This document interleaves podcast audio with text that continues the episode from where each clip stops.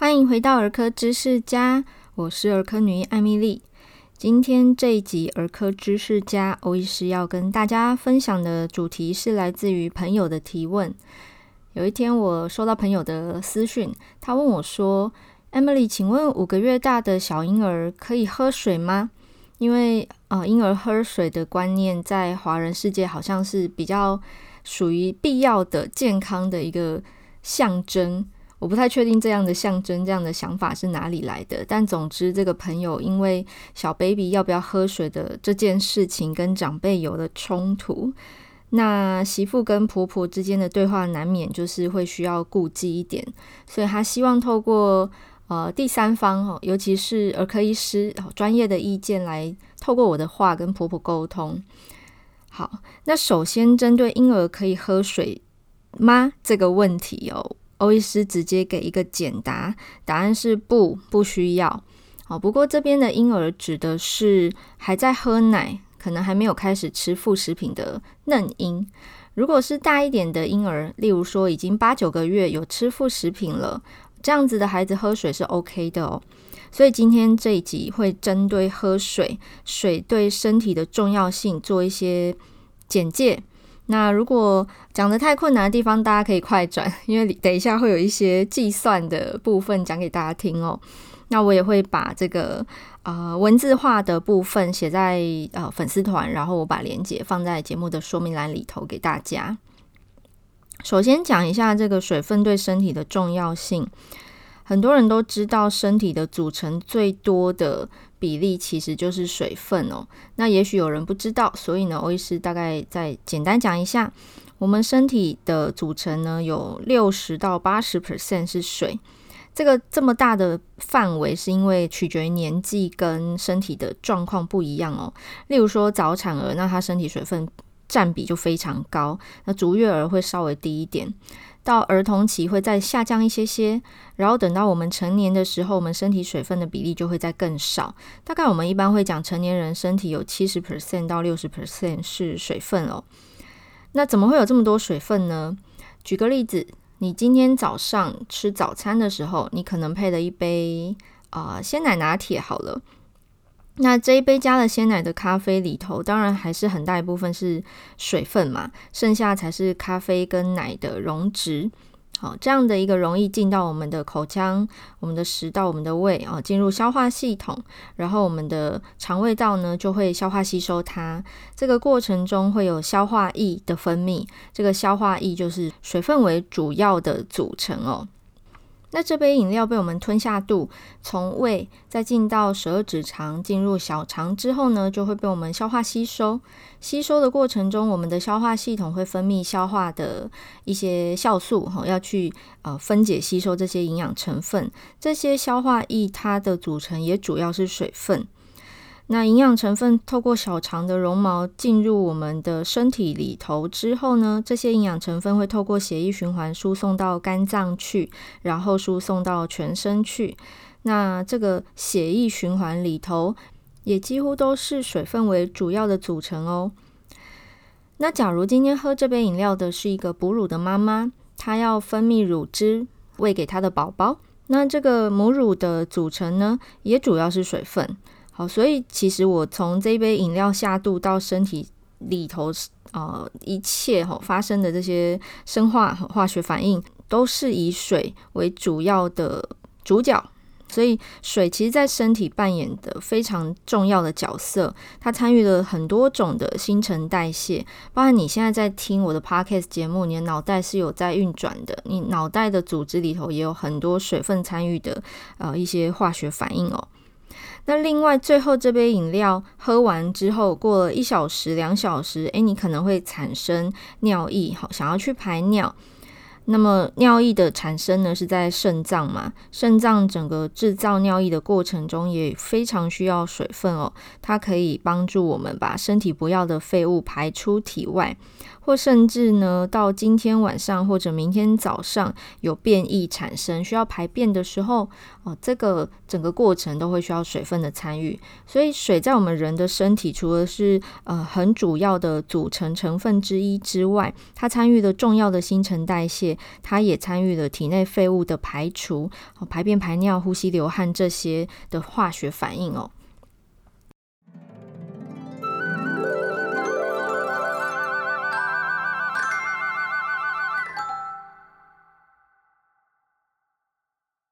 好，那刚刚讲到这个水分重要的代谢器官是肾脏嘛？那欧医师在开头的时候简答先说了不，不需要，他的理由在于两点。第一点是喝进去的水一定要排出体外哦，那它主要透过肾脏排尿，还有我们呃皮肤散热流汗。那我们今天先谈肾脏的部分。肾脏稀释尿液或浓缩尿液的能力呢，在小婴儿比起我们成人呢，可能只有我们的呃四分之一左右的能力哦。多余的水分要排出，除了肾脏呃可以稀释尿液之外呢，它还需要有足够的溶质。呃，我们这边讲一个简单的观念哦。我们尿尿绝对不会只有水嘛，尿尿主要成分是水，没有错。可是尿液里头一定还有其他的东西，这些东西叫做溶质，就是我们国中那个化学理化课讲溶液溶质有没有？尿液里头呢，呃。水分最主要，那溶质就是我们身体不要的一些含氮废物。好，可能糖尿病患者搞不好血尿液里面还会有尿糖，那有一些人因为一些身体状况，尿液里面可能还会排出酮体等等。那足够的溶质才有办法让小 baby 的肾脏把多余的水分带出体外。我们今天讨论的主题是小婴儿嘛，尤其是嫩婴。那嫩婴它的主食是什么？就是喝奶，不论是母奶还是配方奶。那我们简单讲一下这个母奶跟配方奶里面的溶质的呃含量哦。那如果你怕睡着，你这一段可以快转个三十秒，没关系。母奶里头的，呃，我们今天讲渗透压，欧医师就不。不仔细讲，因为大家听了应该会睡着，很像化学课。母奶大概是三百的渗透压单位，那配方奶大概是四百的单位哦。那一个四公斤左右的小 baby，然后我们假设他今天是这个一个半月的小 baby，然后他四公斤，好，那他每天需要的喝奶量是每公斤一百五十 CC，所以呢，他一百五十乘以四公斤，就是他一天要喝六百 CC 的奶。那这六百 CC 的奶去换算这个我刚刚讲这个溶质的单位哦，算起来大概是配方奶两百四，然后母奶是一百八。也就是说，它一整天摄取到的溶质就只有这么多。那这么多的溶质要去配合身体的水分，然后制造尿液由肾脏排出体外呢，它每天最多可以排出大概九百到一千两百 CC 的尿量。那欧医师这边讲的是极端值哦，就是把尿稀释到最稀。来排出多余的水分吼，所以最多最多一天可以排九百 CC 到一千两百 CC 的尿，一般婴儿应该不会到这么夸张啦。我这边讲的是极端值，那配方奶大概是一千两百 CC 到一千六百 CC 的尿。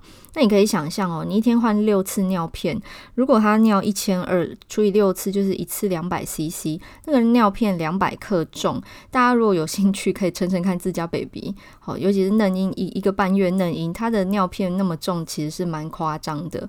好，那也就是说，我们在极端值的计算下去看哦，一个婴儿他肾脏最大最大的这个开到最大功率，然后他可以排出这么多尿，扣掉他喝奶的量哈，六百 CC，他最多可以喝三百到六百 CC 的水。那你可以想象，他才喝六百的奶，你怎么可能叫他喝六百的水？而且我这边算的是极端值哦，就是超过就会水中毒的极端值。那我们说回来，也就是说呢，在这个阶段的 baby，他不需要喝水，因为他一旦喝水，他就肾脏要加班哈，加工做事情，把多余的水分排出体外，而且排出体外的不只是水，还要把溶质一起带出去，否则肾脏没有办法制造出尿液来排出。那也就是为什么我们一开始讲说不不需要。原因在于，第一个，它的溶质没有吃那么多；第二个，它的肾脏的制造尿液的能力还不成熟。大概小婴儿在一两岁之间呢、啊，他的肾功能会渐渐趋近于我们成年人。所以，如果真的想要喝好多水的小孩，可能要两岁以上才会跟成人是啊同等程度的安全哦。那这边再给大家一个观念：小婴儿因为肾功能还不成熟的关系，他稀释尿液的能力，还有浓缩尿液的能力，也就是说，应对喝太多水跟喝水量不够的状况，好，跟成人比起来是比较不 OK 的。也就是说，他比较容易水中毒，或者是脱水，好，身体缺水也是比较没有办法从肾脏浓缩尿液来回收水分利用。这也是为什么在其他集节目，只要讲到生病啊、腹泻啊、发烧啊，欧医师都会一直强调喝水的重要性，因为那个状态下身体会流失比较多的水分，跟平常的状态比起来，你喝跟平常一样的水就显得不够了。那这个时候呢，我们也都鼓励，哦，可能喝电解水是最好的选项，原因在于电解水里头有电解质，这个电解质就是我前面讲的溶质哦。大家可以想象，我现在讲的这个电解水有点是等渗透压吸收的概念哦，喝下去身体可以最有效率的哦，赶快吸收利用，就派上用场了。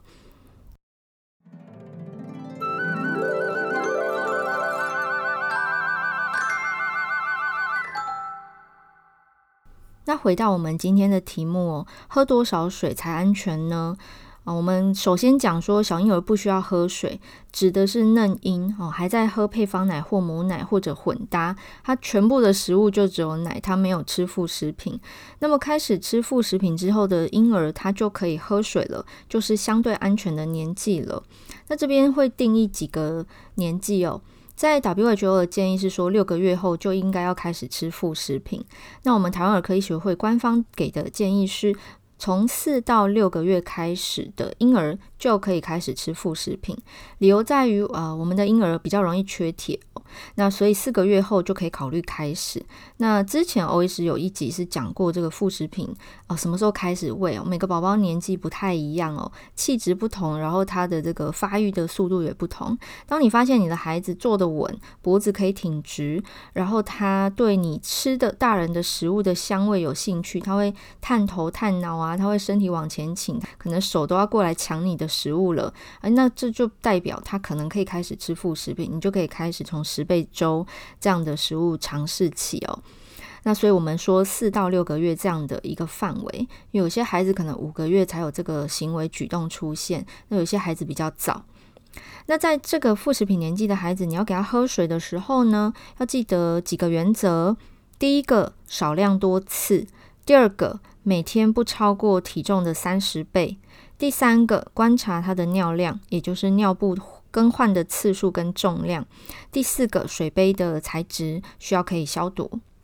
好，我们回到第一点来讲，少量多次，每次呢不要超过五十 CC。刚刚我们举例说，你早上喝了一杯拿铁嘛，那一般拿铁如果小杯的话，可能大概两百到三百 CC 之间哦。那你一次可以喝这么多，那你想象你的孩子，他的体重只有你的几分之几，所以他大概不太可能一次喝个两三百。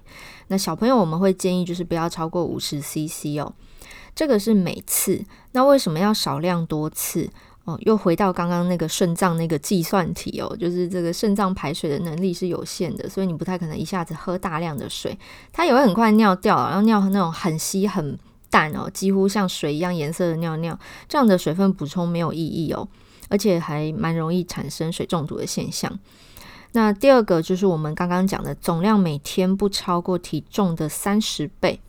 事实上，体重的三十倍这个数字啊，是我们给成人的建议水量，而且是低消，就是成人每天需要的水分量就是自己体重的三十倍。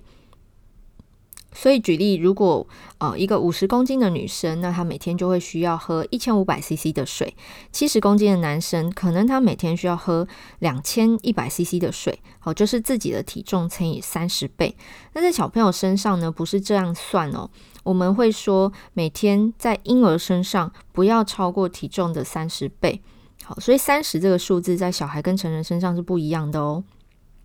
那第三点要观察尿量。事实上，我们可以看换尿片的次数，跟他每次尿片的重量。这也是在啊有腹泻的、有发烧的生病孩子来到诊间时，欧医师蛮常问家长的一个问题哦：他尿布有没有变轻？他的尿尿颜色有没有变得非常淡、非常清澈？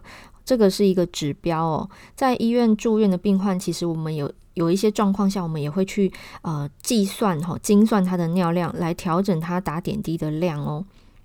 好，所以观察尿布每天有没有换到六片，那每一次的重量有没有差不多啊？那尿的颜色跟质地有没有什么样的变化，也是一个重点。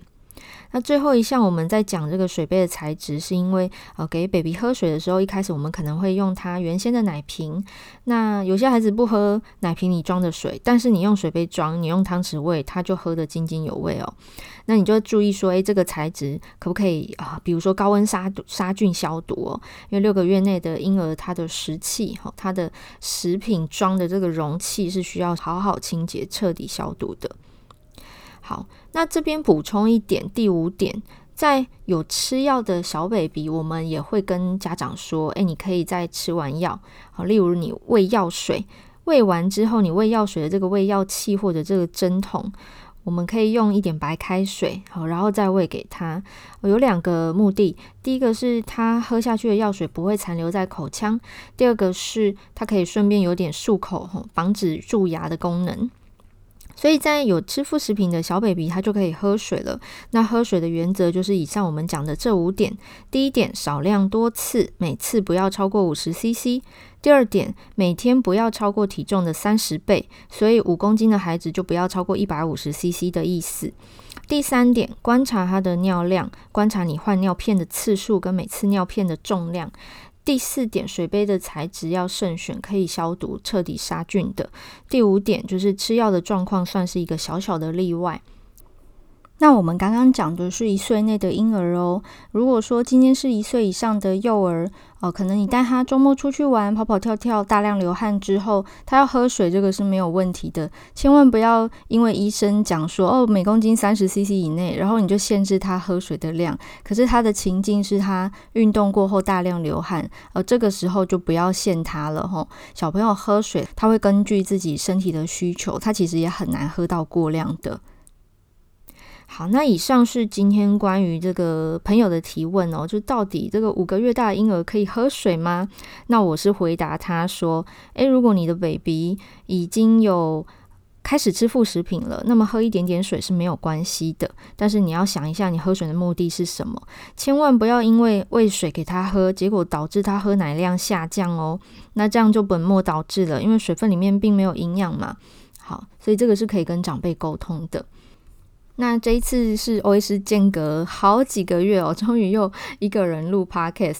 嗯，我最近很忙，所以就是有一点比较疏于更新。但其实我是连在做瑜伽大休息的时候，我都会想起说，诶，我这个月到底更新了几集？其实我心里会挂念这边哦。原因是有粉丝啊，其实在这几个月的过程中，还是陆续会私讯我。呃，表达感谢啊，然后鼓励我说我做的节目很实用，对他们很受用，感谢我的节目这样子。那我也很开心，大家愿意花时间，还特地私讯我这件事情啊。这个我讲过很多次，就是它是我。继续制作的动力哦，不然其实我会有那个偷懒的症候群，就是我会有拖延症。那感谢这个特地来讯的粉丝哦，希望你有听到这一段。那也欢迎大家有问题想要提问呢，也可以私讯给欧医师哦。当然你要鼓励我，你要给我五颗星，我会更开心哦。那谢谢大家的收听，我们下一集可能会邀请来宾来谈一个比较专业的主题哦，大家敬请期待喽。我们下次见，祝福大家有愉快顺心的周一。拜拜。